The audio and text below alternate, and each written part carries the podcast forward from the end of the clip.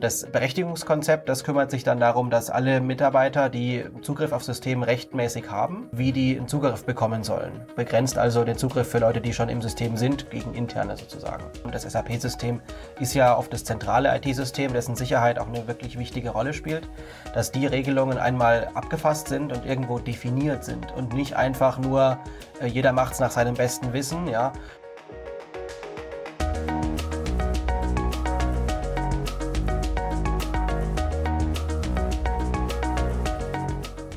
Hallo, hallo und herzlich willkommen zum RZ10 Podcast für SAP Basis und Security. Mein Name ist Tobias Harmes. Heute geht es um das Thema SAP-Berechtigungskonzept und ich habe mir dafür einen Gast eingeladen und zwar den Jonas Krüger. Hallo. Hallo Jonas. Hi Tobi. Du bist Security Consultant bei der Mainsquare ja. und bist deutschlandweit unterwegs für das Thema SAP Berechtigungskonzept. Genau, ja, unter anderem, ja. Und äh, wir wollen ja heute mal darüber sprechen, was muss eigentlich in ein SAP-Berechtigungskonzept unbedingt rein mhm. und ja. äh, was gibt's da sonst noch Wichtiges zu wissen. Und meine erste Frage ist, was ist denn so eine typische Ausgangssituation, die du bei Kunden vorfindest, die äh, sich da gemeldet haben, gesagt haben, ich glaube, wir haben da so ein Thema mit dem SAP-Berechtigungskonzept? Also was wir halt häufig antreffen in den Unternehmen, wo ich ähm, dann zu Gast bin, äh, ist, dass entweder gar kein Berechtigungskonzept vorhanden ist. Das heißt, dass im Prinzip die Berechtigungen zwar irgendwie gelebt werden, aber dass alles im Kopf von den entsprechenden Personen ist und nichts äh, dokumentiert wurde. Und das, die andere Situation, die ich auch kenne, ist, dass das Konzept zwar da ist, aber irgendwo in der Schublade ruht und ähm, entweder überhaupt nicht gelebt wird. Das heißt, die Prozesse, die da drin stehen, entsprechen nicht denen, die wir tatsächlich ähm, antreffen, ähm, etc. Die Regelungen werden auch nicht kontrolliert. Das heißt, eigentlich weiß überhaupt niemand, ob die ähm, Formulierungen, wie sie so sind, im Konzept auch dem System entsprechen. Und einmal im Jahr, wenn der Wirtschaftsprüfer kommt, wird das rausgeholt, einmal ähm, dem auf den Tisch gelegt, damit er glücklich ist. Und ähm, aber sonst wird das eigentlich überhaupt nicht verwendet im Unternehmensalltag. Wofür brauche ich denn eigentlich ein SAP-Berechtigungskonzept? Ich meine, das hört sich ja jetzt ja schon so ein bisschen an, ja, okay, dann, das ist nicht, äh, das sollte man eigentlich machen, dann müsste man eigentlich haben, ne, so ein bisschen du, du, du. Mhm. Ähm, jetzt äh, nur für den, äh, in Anführungszeichen, nur für den Wirtschaftsprüfer jetzt ein Dokument aufsetzen. Da können wir gleich über die Form auch nochmal ja. kurz sprechen, ja. ja, nur so ein Dokument aufsetzen ähm, sorgt ja meistens für eher lange Gesichter und dann äh, wenig Motivation. Also was, was wären dann mal coole Gründe. Äh, warum, warum sollte ein Unternehmen unbedingt ein SAP-Berechtigungskonzept haben? Also ich denke, das einfachste oder der, der offensichtlichste Grund ist, dass die Prozesse dadurch oder generell die Regelungen, die sicherheitsrelevanten Regelungen und das SAP-System ist ja oft das zentrale IT-System, dessen Sicherheit auch eine wirklich wichtige Rolle spielt, dass die Regelungen einmal abgefasst sind und irgendwo definiert sind und nicht einfach nur äh, jeder macht's nach seinem besten Wissen, ja. Und ähm, wenn, wenn tatsächlich irgendwo mal ein Sicherheitsverstoß droht, ja, oder jemand irgendwas haben möchte, was die Sicherheit gefährden würde, dann muss man sich eins zu eins mit dem streiten, sagen als Admin, ich finde das nicht gut, das sollten wir so nicht machen. Dann sagt er, ich brauche das aber. Man hat halt überhaupt keine, keine Grundlage, ähm, über die man urteilen kann. Also kein, kein Dokument, auf das man verweisen kann, wo man sagen, wir haben uns darauf geeinigt und ähm, deswegen gibt es hier kein Sub-All zum Beispiel, ja, weil das drin steht, dass es verboten ist. Aber das muss man ja irgendwo erstmal formulieren, sonst ist diese Regelung aus der Luft gegriffen. Das heißt, das wäre dann auch einer der positiven Dinge, die dabei rauskommen können, dass ich da so ein Dokument habe, auf das ich irgendwie verweisen kann. Mhm. Ähm, Gibt es noch mehr äh, positive Dinge, die entstehen durch ein SAP-Berechtigungskonzept? Ich meine, das ist ja eine ganze Menge Arbeit, ja? Ja, das stimmt. Also grundsätzlich ist es so, dass in dem Konzept ja auch die Regelungen ähm, erstmal festgehalten werden, die aus Gesetzen etc. Ähm, resultieren. Das heißt, da wird einmal geguckt, was gibt es im Marktumfeld, was gibt es vielleicht an Auslandsstandorten ähm, für Regelungen, was ist eventuell branchenspezifisch spezifisch. Beim, beim Bankensektor zum Beispiel ist das relevant. Ähm, was gibt's da für Regelungen, die beachtet werden müssen? Und die werden auf System abgebildet. Einfach um einmal sicher zu gehen, dass nicht versehentlich oder aus Unwissenheit gegen irgendeine geltende Anforderung oder Regelung verstoßen wird. Das heißt, das okay, dieses Konzept, äh, das sollen dann auch alle beachten. Jetzt hatten wir, bevor wir jetzt in die inhaltlichen Dinge einsteigen, äh, vielleicht nochmal so, das das SAP-Berechtigungskonzept, äh, was ist denn das? Was muss ich mir denn darunter vorstellen, wenn ich jetzt äh, vielleicht die Aufgabe habe, das äh, zu erstellen, mhm. ähm, aber das noch nie gemacht habe und vielleicht auch noch nie eins gesehen habe? Was ist denn das? Ja, also wir unterscheiden grundsätzlich da verschiedene Arten von Dokumenten, die da so ein bisschen ineinander übergehen ähm, oder deren Begrifflichkeiten häufig vermischt werden. Das eine ist das Rollenkonzept. Das zweite ist das SAP-Berechtigungskonzept und das dritte, was wir auch ähm, öfter jetzt mittlerweile hören, ist das SAP-Sicherheitskonzept. Und ähm, in der Reihenfolge sind sie auch quasi von Detailgrad zu ähm, Überblickslevel, sage ich mal. Das Rollenkonzept, das bildet tatsächlich die Rollen ab, die es im System gibt und ordnet die beispielsweise irgendwelchen Verantwortlichkeiten oder Fachbereichen zu ähm, oder bildet ab, in welchem Modul die Rolle unterwegs ist etc. Ähm, das Berechtigungskonzept, das kümmert sich dann darum, dass alle Mitarbeiter, die Zugriff auf System rechtmäßig haben, ähm, entsprechend ihrer ja, ähm, Anforderungen oder stellt Anforderungen auf, wie die einen Zugriff bekommen sollen. Begrenzt also den Zugriff für Leute, die schon im System sind, gegen interne sozusagen. Und das SAP-Sicherheitskonzept hat den Fokus noch bisschen breiter. Das ähm, geht auch darum, entsprechend gegen externe ähm, Angreifer vorzugehen, beziehungsweise sich zu schützen davor, dass irgendjemand, der eigentlich überhaupt nicht aufs System sollte, auch nicht draufkommt. Brauche ich denn äh, alles oder brauche ich nur einen Teil davon? Äh, ist das eine genügend? Also grundsätzlich ist es so, dass es natürlich auf das Schutzlevel ankommt, beziehungsweise auf den Schutzbedarf, den das Unternehmen hat. Ähm, also ich würde sagen, für ein Unternehmen, was wenig Schutzbedarf hat, kann man auch die Konzepte oder Dokumente eher schlank halten. Das gilt auch für alle Sachen, die ich über die Inhalte gleich sagen werde noch.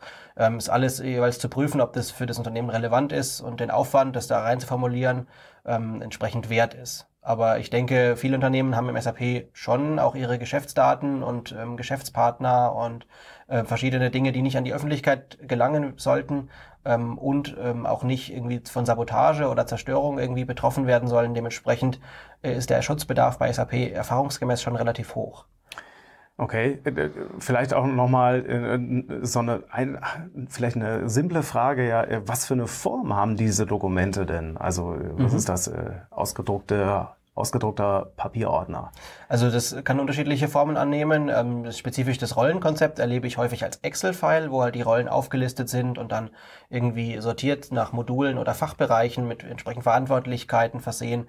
Also das dann eher so im tabellarischen Format ähm, wohingegen das ähm, Berechtigungs- oder Sicherheitskonzept oder beides äh, häufig eher in Prosa-Form auftritt, also als Word-Dokument oder PDF, ähm, wo halt einfach übergreifende Regelungen definiert sind, ähm, die man halt ausformuliert. Okay, super. Ja, dann lass uns doch mal jetzt in die Inhalte gehen. Du hast ja schon angefangen, äh, hast gesagt, okay, da müssen also so gesetzliche Rahmenbedingungen mhm. äh, sinnvollerweise rein. Du hast mir ja so neun, zehn Punkte, äh, also neun oder zehn Punkte gesagt, die da so in so ein Berechtigungskonzept äh, rein sollten. Ähm, ja, äh, sag doch mal, also was, was haben wir da für Punkte? Wir haben die ja, ja auch mhm. aufgeführt. Ja, genau. Also der erste Aspekt, wie ich gerade schon gesagt habe, ist einmal so als Herleitung beziehungsweise Motivation das Thema, was gibt es für rechtliche, unternehmenseigene Vorgaben? Also kann ja auch beispielsweise eine IT-Sicherheitsrichtlinie geben, die jetzt auch für Windows oder was auch immer gilt und halt auch für SAP. Aus der auch dann quasi sich Regelungen ergeben. Und so kann man im Prinzip wie so ein, wie so ein Stufen- oder Schalenmodell ähm, gestalten, wo halt irgendwie außen die gesetzlichen Regelungen stehen, sowohl am Hauptstandort als auch ähm, an den Auslandsstandorten, wo geschaut wird, was gibt's da allgemein für Gesetze, dann natürlich etwas spezifischer Branchengesetze, jetzt gerade, ich habe vorhin den Bankenbereich genannt, genauso auch im medizinischen Bereich zum Beispiel. Ähm, darauf aufbauen dann unternehmensinterne Regelungen, wie jetzt eine IT-Sicherheitsrichtlinie und dann eben spezifische SAP betreffende ähm, Sachen, die halt außerhalb von SAP nicht relevant sind. Und äh, das heißt also, äh, es geht dann auch ein bisschen darum, ich gucke so äh, auf die gesetzlichen Auflagen und dann gehe ich schrittweise Richtung immer weiter zur Stelle, wo ich eigentlich hinkomme, mhm. nämlich im SAP, wo ich dann die Berechtigung ändern muss. Ja. Aber ich dokumentiere dann, ich sag mal, alle Auflagen, die auf mich wirken, mhm. also auf das SAP-System wirken, damit ich dann da ja, die richtigen Entscheidungen treffe für die Berechtigung. Also es geht jetzt nicht darum, irgendwelche Paragraphen ähm, zu zitieren oder mhm. dieses Gesetz irgendwie abzuschreiben, aber der Fokus äh, ist halt, dass man entsprechend irgendwie das herleitet und klarstellt, dass man sich das nicht aufs, ausgedacht hat, aufgrund von, ja, man ist jetzt hier der böse IT-Sicherheitsverantwortliche und möchte, dass alle anderen nicht arbeiten können, sondern das sind halt Regelungen, die bestehen im Markt und äh, auf die halt geachtet werden sollte. Kannst du mal ein Beispiel geben für so eine Regelung? Ja, also zum Beispiel, dass ähm, alle Buchungen oder, oder Belege nachvollziehbar sein müssen. Daraus mhm. ergibt sich dann wiederum, dass man natürlich keine Belege löschen darf. Okay. Und das kann man dann weiter spinnen, dahingehend, dass man das halt im System dann auch ähm, vermeiden muss. Und äh, das äh, dokumentiere ich dann im Berechtigungskonzept. Wie? Also wie, wie würde ich das formulieren? Also ähm, von, der, von der Herangehensweise würde ich äh, zunächst das Handelsgesetzbuch da ähm, referenzieren als übergeordnetes Dokument. Und ähm, da ist dann halt eben diese Regelung drin, dass eben jegliche belegrelevanten ähm, Buchungen nachvollziehbar sein müssen ähm, und die Belege dann entsprechend vorhanden sein müssen. Und dann kann ich entsprechend weiter in späteren Kapiteln, wenn es zum Beispiel zu kritischen Berechtigungen äh, kommt, dann das Thema Belege löschen ähm, als kritisch definieren in der, auf, aufgrund von dieser Tatsache. Weil es diese Auflage mhm. gibt. Genau. Ja, okay, ja. Ja, ähm, prima. Dann äh, habe ich hier als nächstes ähm, auf meiner Liste Verantwortlichkeiten. Ja, äh, ist auch ein, ein, spannendes Thema. Also häufig, wenn ich in Unternehmen ähm, reinkomme ähm, und wir machen so eine Erstanalyse, dann ist die eine der Fragen, die wir stellen dabei, wie werden denn hier überhaupt Rollen und Berechtigungen beantragt, wenn es eine neue Rolle, einen neuen User gibt oder wenn jemand äh, neue Berechtigungen benötigt.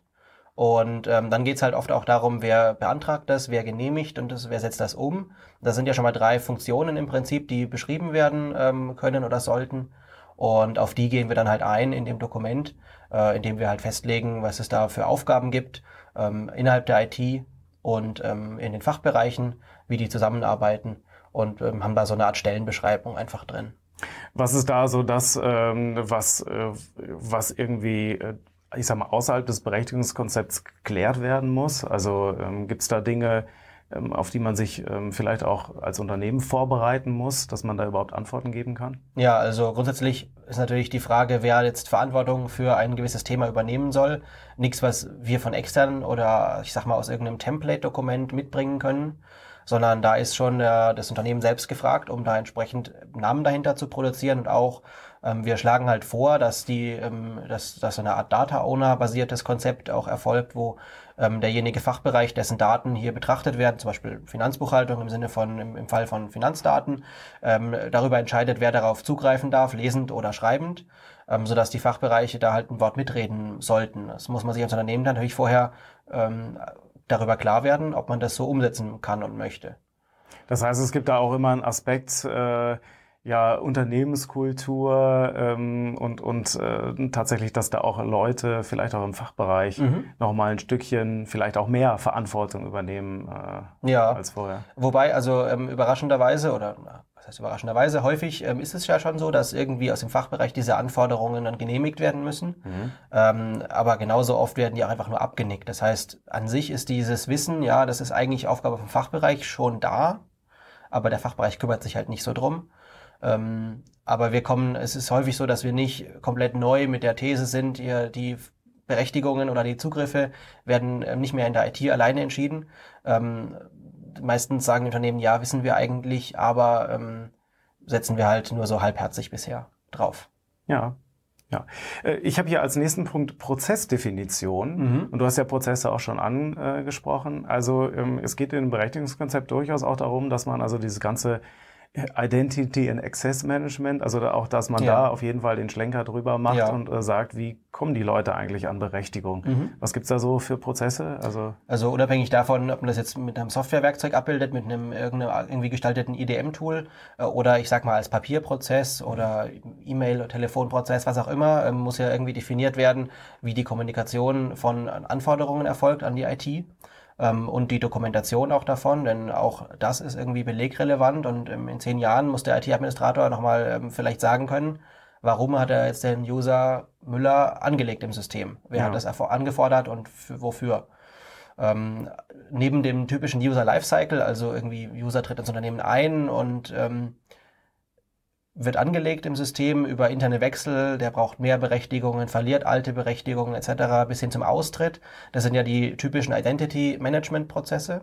Ähm, was wir aber in dem Sicherheitskontext auch noch mit betrachten, ist beispielsweise ähm, eine jährliche Benutzerinventur. Also, mhm. dass einmal geguckt wird, was gibt's denn gerade im System. Das machen viele Unternehmen ähm, sowieso im Kontext der ja, Lizenzvermessungen, dass man vorher einmal durchgeht und die User, die es nicht mehr aktiv gibt oder die nicht mehr benötigt werden, aussortiert Ähm, sollte auch mit den Berechtigungen gemacht werden. Einmal im Jahr reviewen, welche ähm, Rollen hat denn der Mitarbeiter, um halt da einen Haken drunter zu machen oder bei Bedarf halt veraltete ja, zu entziehen. Ähm, bis hin zu einem Prozess, der halt zum Beispiel User, die nicht mehr im System aktiv sind, erkennt und sperrt. Ähm, viele Unternehmen haben da irgendwas definiert, dass die Personalabteilung da Bescheid gibt bei Austritten etc.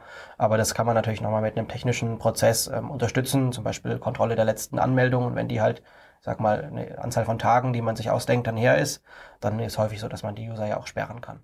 Ist denn was, äh, wenn ich jetzt solche Prozesse höre, sage ich mal, und noch nicht alles davon habe, äh, kann ich denn dann überhaupt ein Berechtigungskonzept erstellen oder äh, muss ich erst das alles haben, damit ich ein Berechtigungskonzept machen kann? Mm, nee, also grundsätzlich ähm, ist es so, dass wir halt auch das Berechtigungskonzept, ähm, entweder wir bringen diese Prozessvorschläge mit, ne, mit dem, mit dem Konzept, wenn, wenn wir das erstellen beispielsweise, dann äh, fangen wir da auch nicht von einem leeren Word-Dokument an, sondern wir haben halt ein Template und da werden halt auch schon solche Vorschläge drinnen, wo halt das Unternehmen ähm, schauen muss, passt das für uns oder wir passen das an.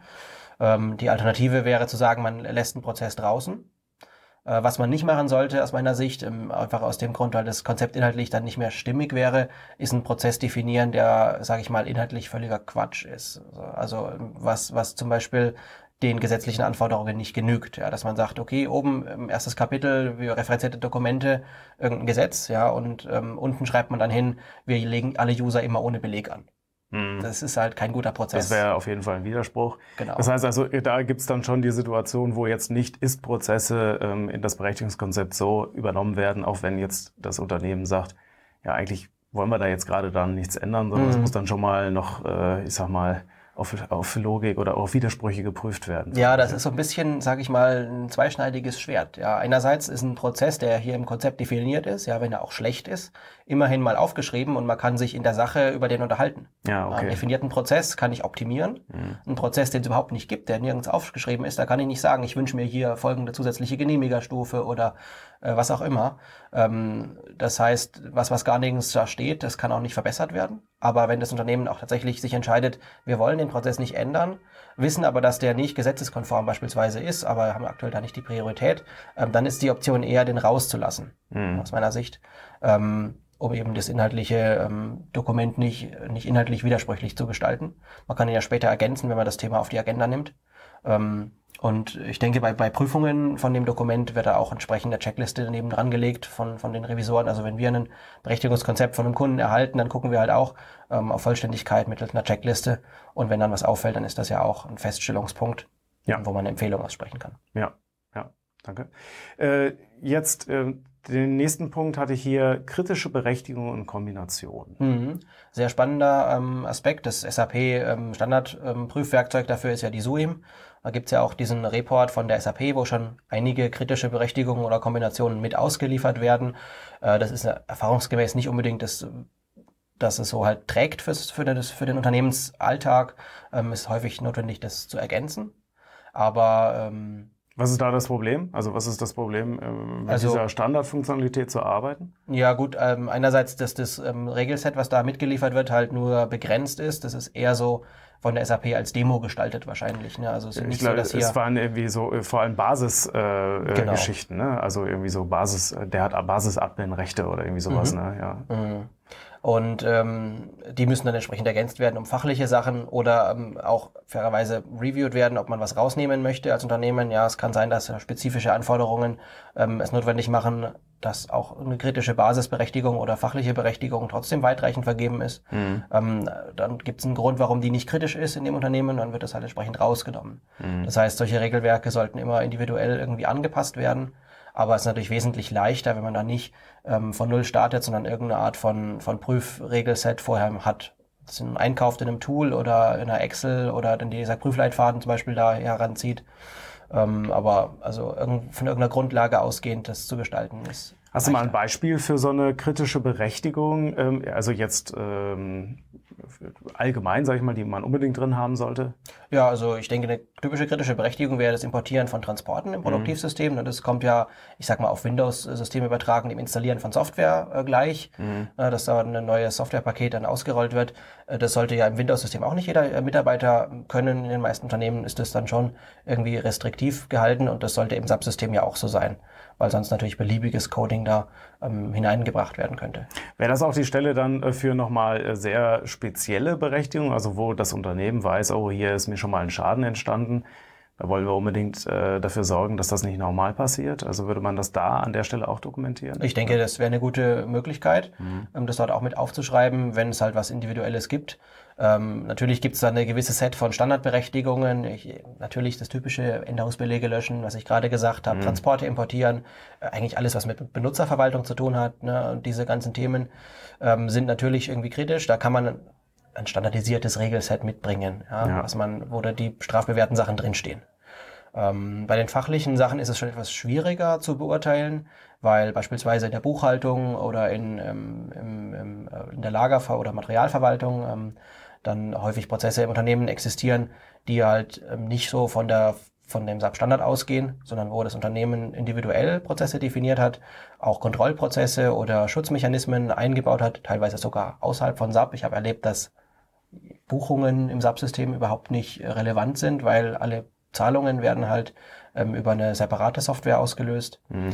Dann ne, muss man individuell schauen, welche Regelungen man aufstellt was kritisch ist. Das würde man aber dann auch in das Berechtigungskonzept mit aufnehmen. Also so, dass irgendjemand äh, externes da drauf guckt und versteht sozusagen, was da ist. Oder auch intern. Ne? Ja. Äh, gibt ja viele Leute, die dann im SAP-System da arbeiten. Das ja, würde man da auch genau. dokumentieren. Genau, also würde man da dokumentieren, häufig als äh, Matrix ähm, oder als Liste, mhm. äh, wo eben dann diese kritischen Transaktionen oder auch Berechtigungsobjekte äh, gelistet sind.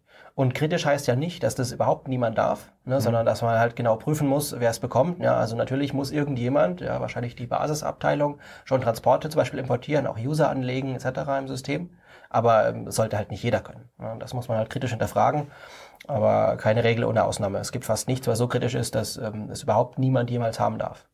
Es ist auch schon so, ähm, merkt man dann auch schon an dieser Stelle, es gibt nicht dieses eine Berechtigungskonzept, was irgendwie für alle funktioniert. Äh, und, und auch die Form ist ja anscheinend äh, da flexibel. Ne? Ja. Also hier mal die Tabelle, da das Word-Dokument und so weiter und so fort. Es ist dann schon so ein äh, mehr oder weniger ähm, Sammeldokument mhm. irgendwo, ja? Klar, ja. ja. Also das ist was sehr äh, unternehmensindividuelles, wo jede Firma für sich ähm, festlegen äh, muss, was sie für Regelungen sich unterwerfen möchte oder ja, wie sie es gestalten will. Ja, ja. So, äh, nächster Punkt, äh, Notfallbenutzerkonzept. Mhm. Ähm, auch häufig aus dem Punkt kritischer Berechtigung vorher resultieren. Ne? Die IT sagt, ja, ähm, folgende Berechtigungen sind kritisch, aber brauchen wir irgendwie trotzdem im Zugriff. Mhm. Ähm, jetzt nicht täglich in unserer Arbeit, aber punktuell. Äh, und dann kann man äh, sich überlegen, ob man so ein Sub-All beispielsweise nicht mehr tagtäglich dem IT-Administrator zuweist, sondern an einem Notfall-User auslagert. Und der ganze Prozess, wie dieser Notfall-User zum Einsatz kommt, wie man den bekommt, wer den verwaltet, wer überhaupt Zugriff drauf bekommt, also wer darf den nehmen, ähm, auch wie danach die Verwendung dokumentiert und ausgewertet werden soll. Das sind eben Dinge, die im Notfallbenutzerbereich im Konzept dokumentiert werden sollen. Das ist ja, glaube ich, auch was, was dann mal äh, irgendwie auch ähm, äh, eben im Outcome, sage ich mal, für, für den Anwender, äh, sowohl aus dem Fachbereich, aber auch für die Administratoren oft ja positiv ausfällt, ne? weil vorher war es so, ja, die hatten immer so Stop and Go ja. mit den Berechtigungen, weil es sollte irgendwie limitiert werden, aber eigentlich konnte keiner mit den limitierten Sachen arbeiten. Und äh, man hat dann doch irgendwelche Sub-Alls dann wieder rausgeholt und dieses Notfallbenutzerkonzept oder wenn man dann ein entsprechendes Konzept etabliert und einführt, äh, hilft dann tatsächlich mal, also wo dann das äh, Berechtigungskonzept auch äh, dazu beiträgt, dass man, äh, dass man vernünftig arbeiten kann Auf jeden Fall. und das gar nicht so gesehen werden muss als irgendetwas, was jetzt mich irgendwie limitiert. Ja, genau. Also grundsätzlich ist es ja nie so, dass wir irgendwie mit dem Sicherheitskonzept oder Berechtigungskonzept versuchen, das Unternehmen zu lähmen, sondern es ist immer eine Ab äh, Abwägung, was ist sozusagen der Preis für das Risiko, ja, wie, wie teuer ist eine rein wirtschaftliche Rechnung, wie teuer wäre es, ähm, wenn hier ein Schaden entsteht, wie wahrscheinlich ist es, dass der Schaden eintritt ähm, und daraus resultiert dann, was für ein Investment in den Schutz geht. Ähm, und manchmal ist ein Schutzlevel auch oder, oder eine, eine Steigerung der Schutzstufe auch unter Umständen sehr teuer. Mhm. Wenn ich mir vorstelle, wir haben ein, ein Funktionstrennungskonflikt, wo ich eigentlich ein Vier-Augen-Prinzip haben müsste, habe aber nur einen Mitarbeiter, dann wäre der Preis, um das zu beheben, halt wahrscheinlich einen zweiten Mitarbeiter einzustellen. Ja. Das ist ein Invest natürlich. Muss ja. das Unternehmen abwägen, ist es uns das wert?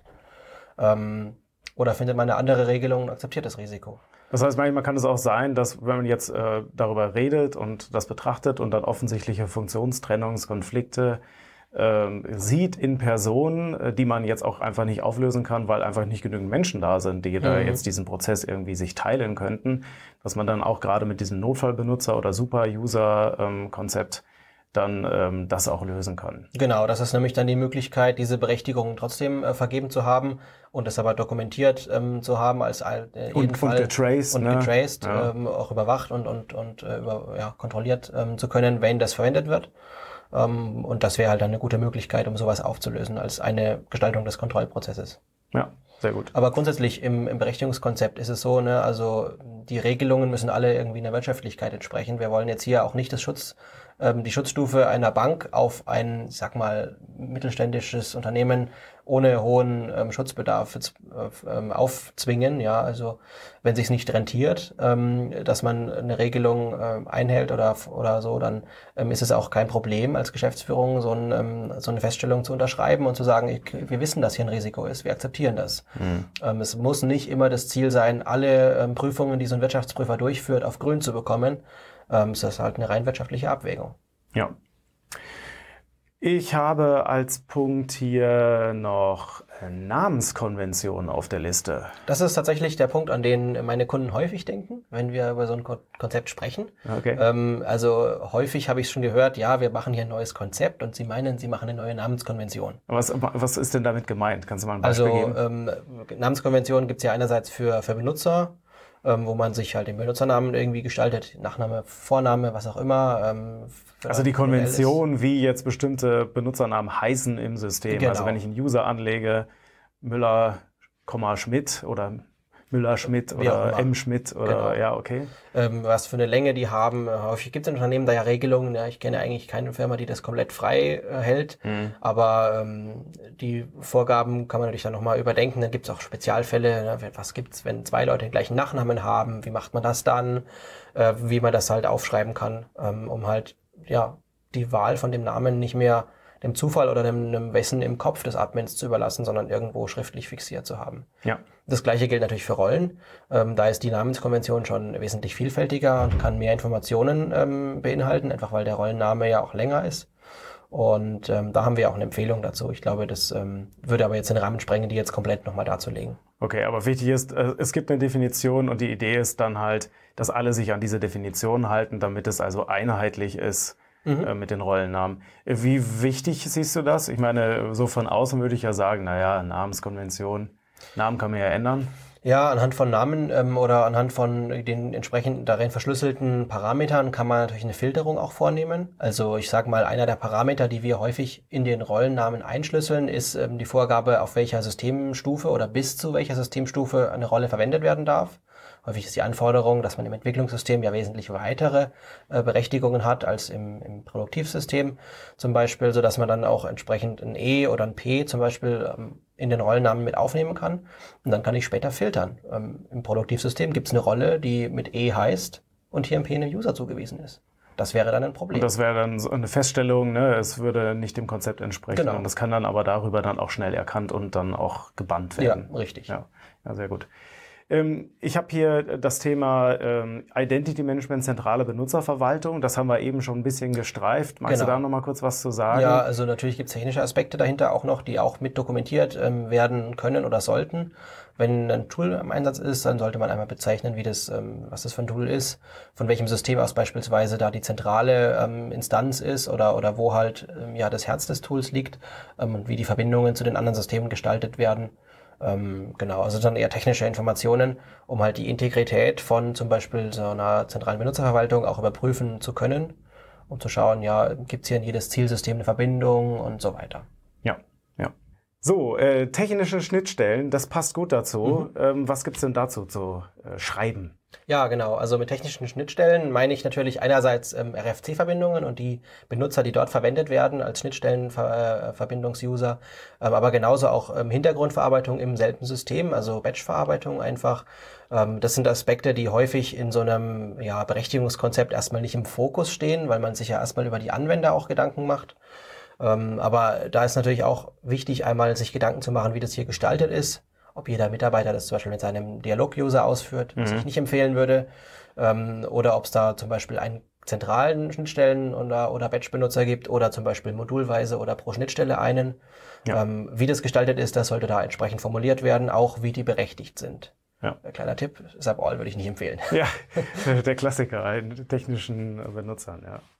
Äh, ich habe hier noch äh, sicherheitsrelevante Systemeinstellungen. Mhm. Auch so ein Aspekt, der häufig nicht ähm, im ersten Moment im Kopf kommt, wenn man an ein Berechtigungskonzept denkt, ist für mich auch eher was, was ins Sicherheitskonzept dann reingehört, beziehungsweise mit dem man das bestehende Berechtigungskonzept vielleicht auch zu einem Sicherheitskonzept erweitern kann. Mhm. Und da gibt es ja sehr viele Systemeinstellungen im SAP-System. Also was, was ist mit Systemeinstellungen gemeint? Profilparameter? Genau, Profil, okay. Parameter. Mhm. Also primär dieses Thema, wo halt auch eine Sicherheitsbedeutung dahinter hängt. Ich sag mal die Passwortkomplexität, mhm. Ne, Länge und was für Zeichen da drin mhm. sein müssen. Ist primitiv eigentlich sofort sichtbar, dass das einen sicherheitsrelevanten Bezug hat, aber ist häufig auch nicht dokumentiert als Sollzustand. Ähm, und ich habe es schon häufig erlebt, dass dann Unternehmen auch feststellen, oh, ähm, wir hatten da mal was, aber das ist durch irgendein Upgrade oder was auch immer bei irgendwelchen Prozessen dann verloren gegangen und ähm, dann weiß keiner mehr, wie es eigentlich eingestellt werden soll. Ähm, aber es gibt halt darüber hinaus, ne, also gibt auch Profilparameter, die zum Beispiel das Security Audit Log steuern, die auch auf aktiv okay. gesetzt sein sollten. Mhm. Aber es gibt auch über Profilparameter hinaus noch weitere Einstellungen, die man am System vornehmen sollte, um die Sicherheit zu verbessern. Zum Beispiel die Tabelle USR 40. Ähm, da stehen Zeichenkombinationen drin, die nicht im Passwort vorkommen dürfen. Ähm, auch sowas, da sollte man halt eine Befüllung vorsehen und das entsprechend auch, dass das eben befüllt sein muss, im Konzept festhalten. Ja, ja, super. So, und dann habe ich hier als äh, letzten, aber wahrscheinlich auch nicht gerade kleinen äh, Brocken äh, internes Kontrollsystem, IKS. Ja, der Begriff ist natürlich ein bisschen überladen. Häufig ähm, hat er auch eine fachliche Bedeutung. Irgendwie im Bereich Finanzbuchhaltung ähm, kommt der Begriff auch öfter auf. Ähm, was ich stattdessen häufig sage, ist einfach ein Kontrollprozess, ne, dass man entsprechend nachvollziehen kann, ob das, was im Konzept steht, auch wirklich so gelebt wird. Also Primitiv gesagt, gibt es eine Rolle, die nicht der Namenskonvention entspricht oder die eine kritische Berechtigung enthält. Da wird es natürlich welche geben, vielleicht, die kritische Berechtigung enthalten. Dann wäre halt relevant, wenn neue dazugekommen sind.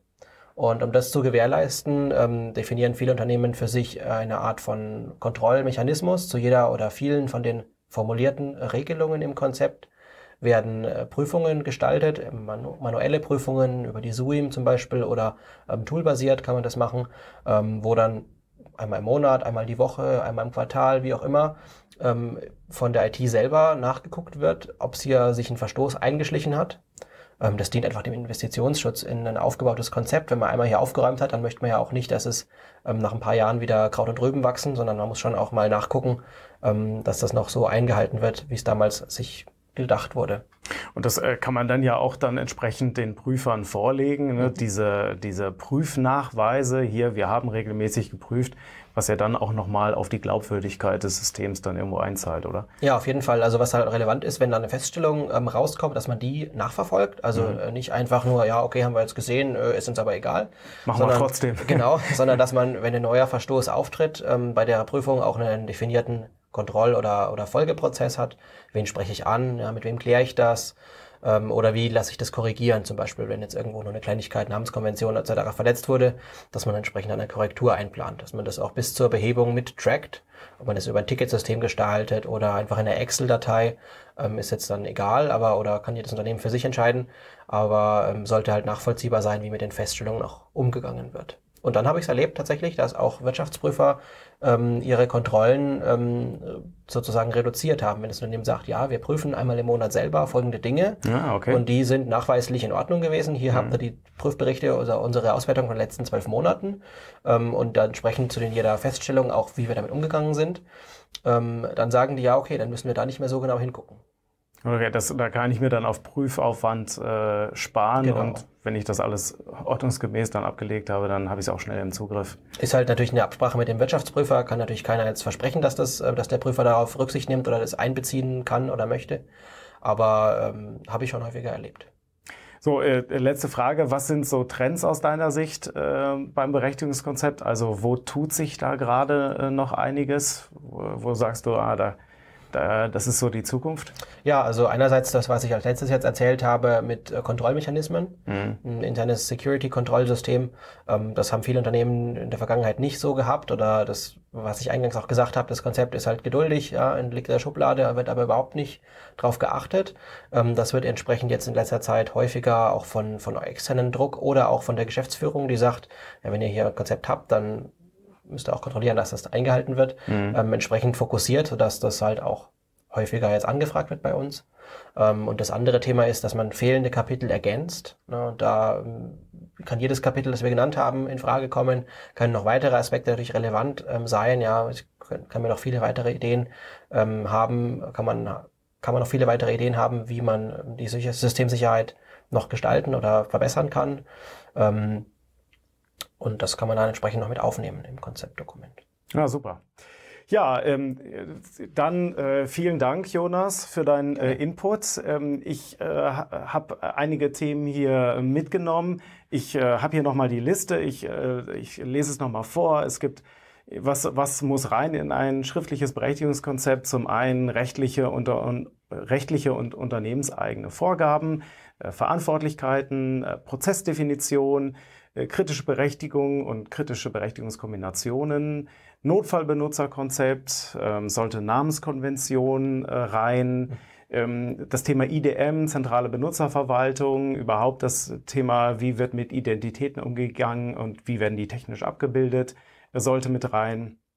Technische Schnittstellen äh, sollten erwähnt und dokumentiert werden, sicherheitsrelevante Systemeinstellungen, Profilparameter, was muss beachtet werden, was ist so der, der Standard im Unternehmen und das Thema interner Kontrollprozess, also wie stelle ich sicher, wie führe ich Kontrollen ein, wie sehen die aus, dass dann letztendlich mein Berechtigungskonzept auch eingehalten wird und ich das dann auch so nachweisen kann.